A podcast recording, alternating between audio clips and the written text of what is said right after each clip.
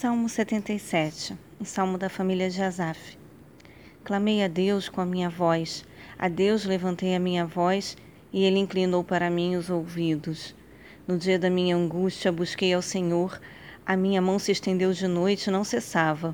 A minha alma recusava ser consolada.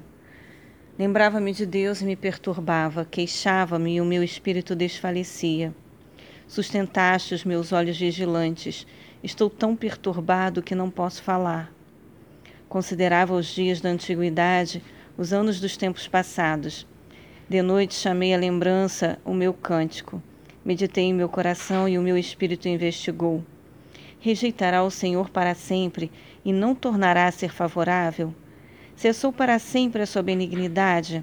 Acabou-se já a promessa que veio de geração em geração? Esqueceu-se Deus de ter misericórdia ou encerrou ele as suas misericórdias na sua ira? E eu disse: Isto é enfermidade minha, e logo me lembrei dos anos da destra do Altíssimo. Lembrar-me-ei, pois, das obras do Senhor.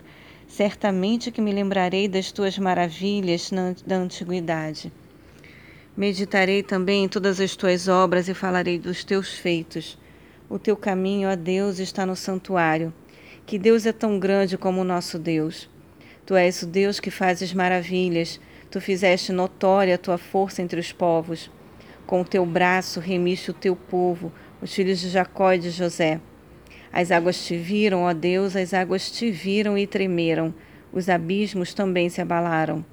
Grossas nuvens se desfizeram em água, os céus retumbaram, as tuas flechas correram de uma para outra parte. A voz do teu trovão repercu repercutiu-se nos ares, os relâmpagos alumiaram o mundo.